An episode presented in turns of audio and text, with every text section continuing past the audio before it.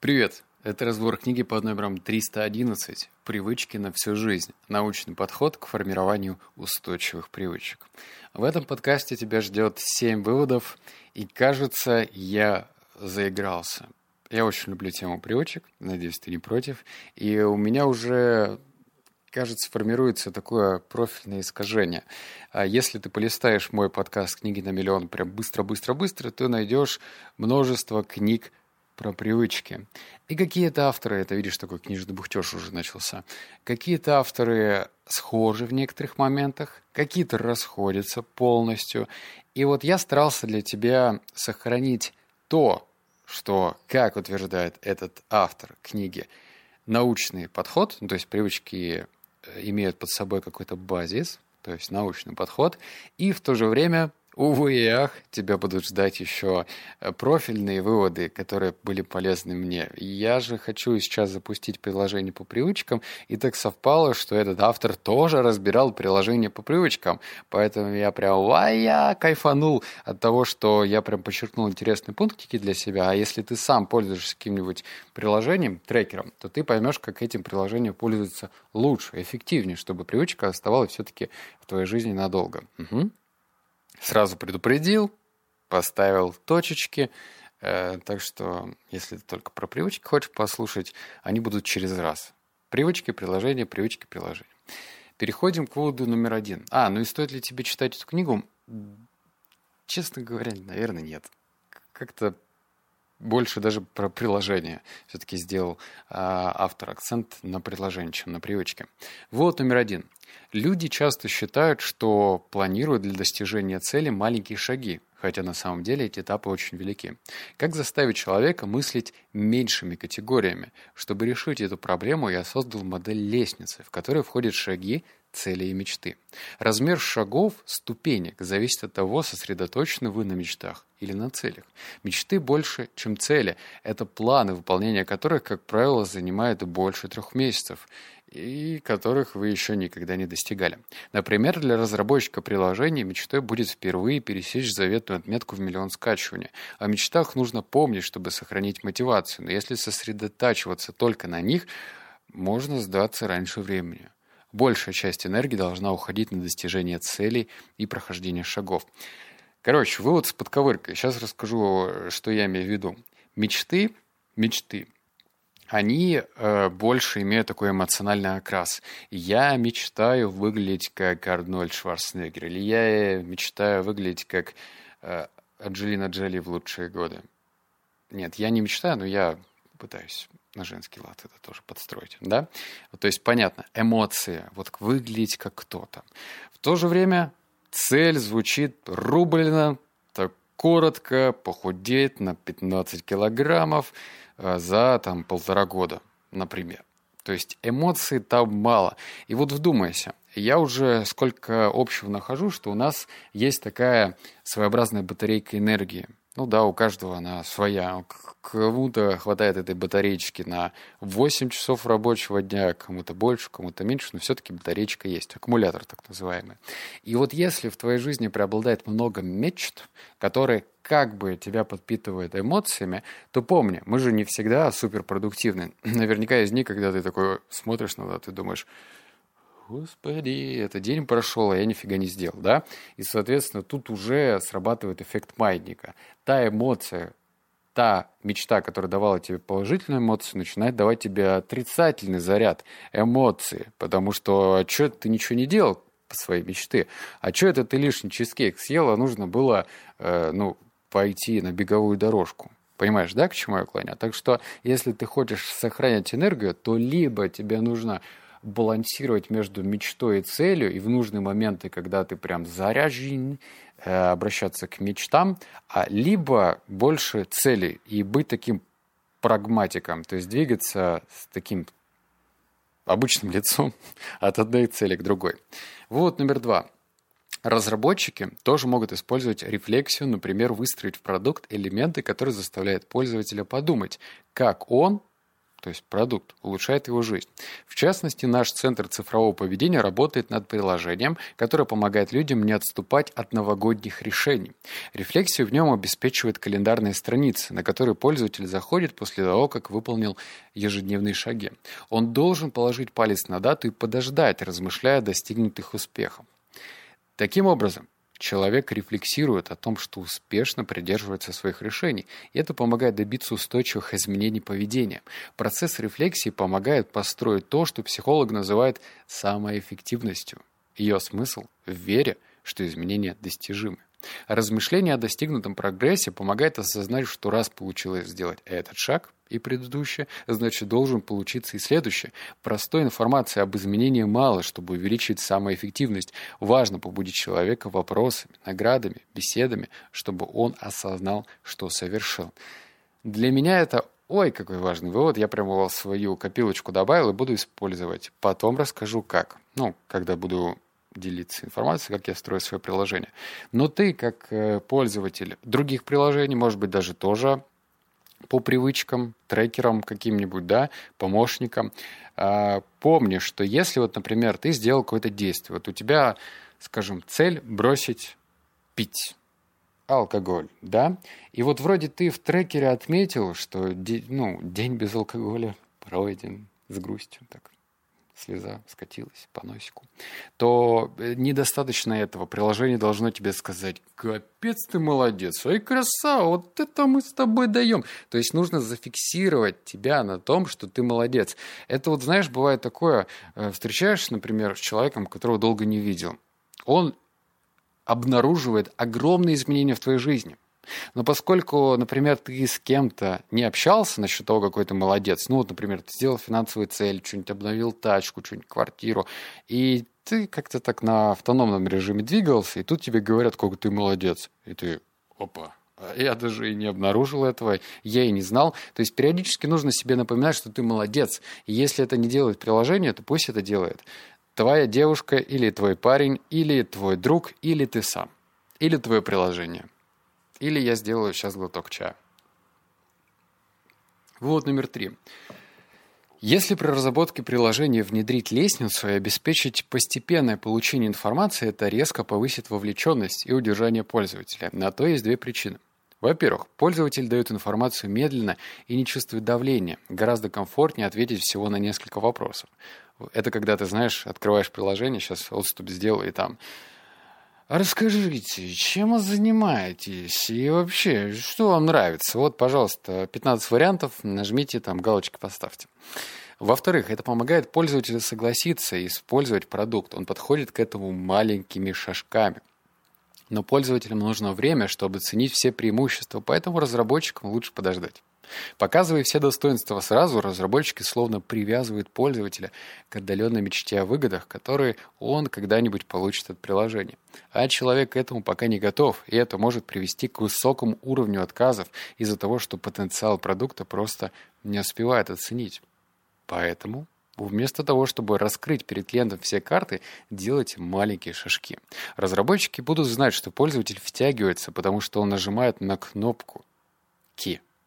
Простой шаг, например, нажать «Далее» показывает, что человек готов больше узнать о приложении. Это можно привести к достижению цели. Например, регистрации и использование продукта ежедневно в течение недели. Привлечение простыми функциями и получение согласия на предоставление персональных данных повышает вовлеченность и удержание. А, да, бизнес такие советы уже получились.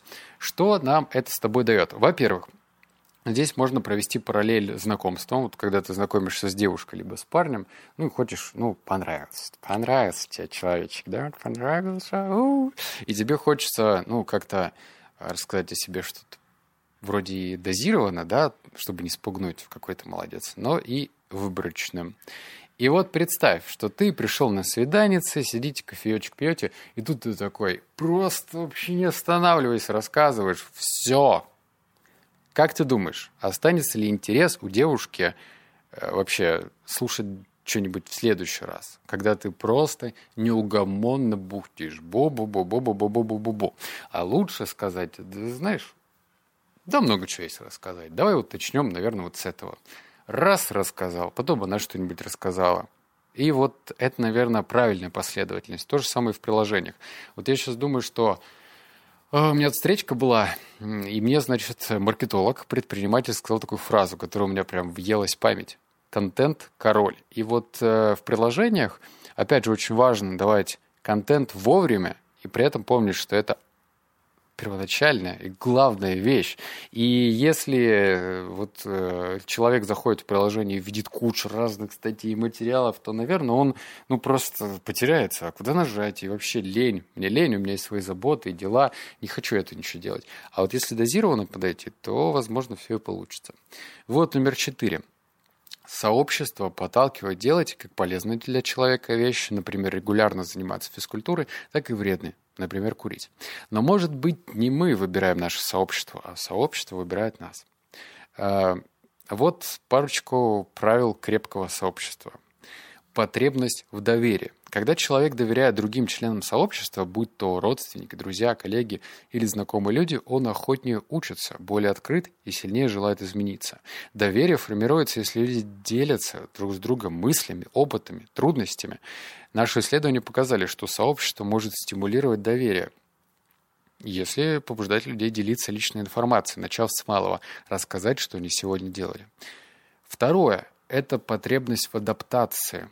Большинство людей хотят вписаться в коллектив. Может быть, не нужно быть своим в любой группе, но необходимо иметь э, какое-то сообщество своих, будь то семья, друзья или клуб по интересам. А объединение с явными социальными нормами будет успешнее создавать устойчивые изменения. Большинство людей готовы скорректировать свое отношение – или поведение, чтобы соответствовать групповым нормам и вписаться в сообщество. Потребность в самооценке. Люди продолжают делать то, что позволяет им быть довольными собой. Сообщество, которое дает такую возможность, повышает самооценку и подпитывает мотивацию своих участников. Ну и, наконец, потребность чувствовать вдохновение. Чтобы поддерживать самооценку, человеку нужно не только быть довольным собой, но и чувствовать, что он хозяин своей жизни вдохновение или самоэффективность – одна из сильнейших предпосылок изменений. В сообществе, которое придает силы, где есть пример наставников и ролевые модели, человек с большей вероятностью добьется устойчивых изменений в жизни. Что это значит? Опять э, пример, я частенько привожу примеры, как бросить курить, пить, ну, наверное, это по классике, да, самое распространенное. Вот если ты хочешь бросить пить, тебе не нужно подписываться на клуб 5 утра по саморазвитию заряженных спортсменов, тебе нужно подписаться на маленькую группку людей, которые точно так же, как и ты, на той же стадии пытаются бросить пить. И вот если вы будете друг другу подбадривать, вообще желательно, чтобы в вашем мини-клубе должны быть какие-то условные свод правил, вот прям постулаты, да, что каждый день кто-нибудь дает свою микроисторию, как он продержался и не притронулся э, к алкогольному напитку. И вот это будет подпитывать других участников. А если среди вас будет какой-нибудь лидер-куратор, который тоже когда-то уже там бросил пить, скажем, два года уже не при... вообще ни-ни, ни на пасашок, никак, то он будет тоже ролевой моделью. На него можно будет опираться, смотреть, что он сделал, и менять что-то в своей жизни. Поэтому сообщество кардинально важно. Очень важно. Общайтесь с теми, э, кто толкает вас вперед, а не назад. То есть, если у, у тебя вокруг одни курильщики, хотя у меня есть приятель, друг, одноклассник, который курит, я его вообще не воспринимаю в процессе курения. Я отхожу от него, говорю, от тебя воняет, и ну, всячески его пытаюсь как-то образумить. Ну, с пацанами это так работает, особенно если ты его с первого раза, вы, ой, с первого раза, с первого класса знаете друг друга, то я хочу его ну, подкалывать, чтобы ему как бы... Я знаю, что ему больно в прямом смысле не делаю, но как бы шпыняя по носу таким образом. И вот здесь это важно. То есть я не поддерживаю это. И не... Если он говорит, что хочет покурить остановиться, я говорю, хрен тебе, иди кури сзади меня, чтобы я твой дым не чувствовал. Вот так. А, не знаю, зачем я тебе это рассказал. Вот номер пять. Другими словами, чем проще идея, тем, как правило, она лучше. На протяжении истории человечества многие философы и ученые, например, Птолемей или Уильям Оккам и Исаак Ньютон говорили нечто похожее. Современные ученые разделяют это мнение, а раз величайшие умы полагают, что чем проще, тем лучше. Самое время прислушаться и перестать все для себя усложнять. Отец социальной психологии Курт Левин впервые применил аналогичную теорию к поведению. чтобы объяснить конфликты, которые мешают людям действовать. Он говорит, что конфликт можно психологически охарактеризовать как ситуацию, в которой на субъект одновременно воздействуют противоположно направленные силы, примерно одинаковой величины. Идея большинства его работ в том, что то, будет ли человек действовать, и если да, то как, определяется многими факторами. Иначе говоря, если сложно чего-то придерживаться, уберите все, что этому мешает. Проще не бывает. Короче, Склифосовский. Если у тебя на пути появляются какие-то сложности, то как бы это ни банально ни звучало, не нужно идти по этой полосе препятствий в виде сложности. Ты же можешь взять и обойти ее. Вот как есть такое хобби у людей, как это гонки героев называется, да, когда люди платят деньги, чтобы поваляться в грязи, там, испытать себя, по канату полазить, там, что-нибудь под колючей проволокой тоже пролезть. Есть это их э, осознанное решение, правильно? А вот э, с привычками то же самое. Бывают какие-то сложности, бывает много сложностей, бывает чуть-чуть. Но наша задача просто с этой трассы уйти. Нам же не обязательно идти до конца. Хочешь Подними руки и скажи, да пошли вы со своей гонкой героя. Не хочу я больше в грязи кататься. Хочу э, на ручке. Или хочу латте на соевом молоке. Может быть, и такое ты хочешь. И в то же время никто тебя осуждать не будет. Да? Поэтому в, в твоей привычке, будь она сложной, легкой, там есть полоса препятствий. Помни, что ты можешь обойти. Убирай, убирай лишнее. Если у тебя э, дома купленный блок сигарет, возьми его так вот, потом вот так вот, сомкни его в кубик Рубик и в мусорку. Понимаешь? А если у тебя ларек какой-то рядом, где ты привык покупать сигарет, так обходи его стороной. А если ты в магазине тебя вот глаз дергается и, и смотрит в сторону, опять же, табачной продукции, ну, дай себе по щеке, не подходи ты к этому месту. Короче, тебе нужно просто упрощать, убирать вот эти сложности. Вот номер шесть. Некоторое время в Кремниевой долине маниакально стремились геймифицировать буквально все. Вводили бонусы, уровни, таблицы лидеров и другие приемы, заимствованные из компьютерных игр. Однако это не панацея от отсутствия вовлеченности и работает только при правильном обосновании разработки, и то не всегда. Так почему же предприятия внедряют игровые элементы? Потому что с вовлеченностью сотрудников все плохо. Компания Gallup – о которой я услышал в первый раз, в 2015 году измерил этот показатель и получил значение 31%. Это значит, что почти 70% работающих американцев не вовлечены в то, что делают. Неудивительно, что работодатели готовы ухватиться за соломинку, чтобы решить эту проблему. Как заявляет э, Брайан Берг, вице-президент по исследованию в Гарзнер Сейчас все сосредоточены на очевидной игровой механике, баллах, значках и таблицах лидеров. Ну, я типа читаю, как он. А не на более тонких и важных элементах игрового дизайна, например, сбалансированной конкуренции, сотрудничества, осмысленной экономики игры. В результате организации часто просто считают баллы или пят бессмысленные значки и создают игровые приложения, которые не способны вовлечь целевую аудиторию. Надеюсь, что Брайан Берг так и говорит. Надеюсь. А что это значит? Это значит, что вот представь, вот, ну, вот так совпало, что тебе нужно раскидать навоз. На вопрос «Зачем?» тебе скажут, так ты же это, баллы получишь, значки, в таблицу лидеров зайдешь. Мы вот, смотри, гляди, видишь вот эту, вот эту табличку, и ты там будешь. И мы туда тебя поставим. А если ты еще за это, за 30 минут это сделаешь, ты вообще в лидирующую позицию попадешь. Так мы тебе еще и этот, это, звание дадим, капитана разбрасывания навоза. И ты такой смотришь и думаешь, ну, в целом резонно, давайте, да. То есть, понимаешь, есть бессмыслица абсолютная. И вот эта вот геймификация, она должна быть даже не второстепенной, а пятистепенной. Ее можно добавлять, но только в том случае, когда ты понимаешь, зачем тебе это делать. Вот если ты умом не понял, зачем тебе худеть, читать книги, или, например, э, бросать какие-то вредные привычки, то геймификация тебе не поможет, потому что ты умом не понял. А умом понять, кстати, не так уж и сложно. Нужно остаться самим собой наедине в комнате, выключить музыку, не смотреть ничего по ящику, вообще видео убрать, взять листочек, э, ручку и начать писать или рисовать. И прям подумать, что тебе это даст, если, э, точнее, как изменится твое будущее, и ты в этом будущем, если ты, например, избавишься от этой привычки, и дать волю воображению. Вот такая вот моя рекомендация. Вот номер семь, финальный. Начните с малого. Втягивайте пользователей быстро. Не надо сложных объяснений и пошаговых инструкций. Это вот про приложение. Создайте сообщество. Разберитесь, чем ваши пользователи хотят поделиться с другими. И дайте им такую возможность. Сделайте использование приложения важным. Найдите какую-нибудь необходимую потребность ваших пользователей. Упрощайте. Пользователь не должен задумываться, как пользоваться приложением. Должна быть четкая цель и навигация.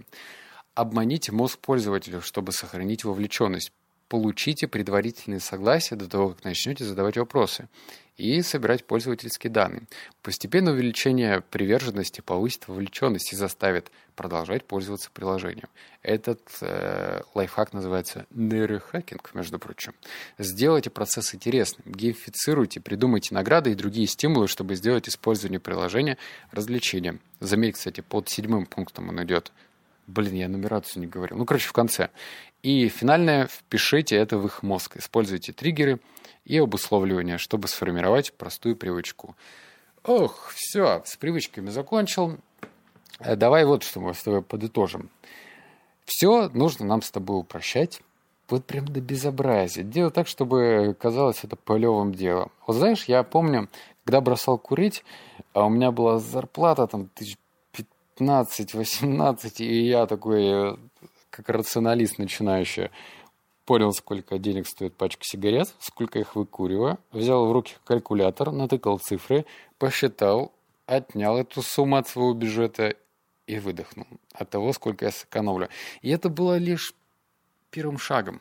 То есть этого недостаточно. Да, сэкономлю, а есть еще и стоматолог, потому что когда ты куришь много, зубы твои начинают портиться. И ты начинаешь суммировать. Кстати, сейчас хорошие клиники, знаешь, сколько берут за один зуб?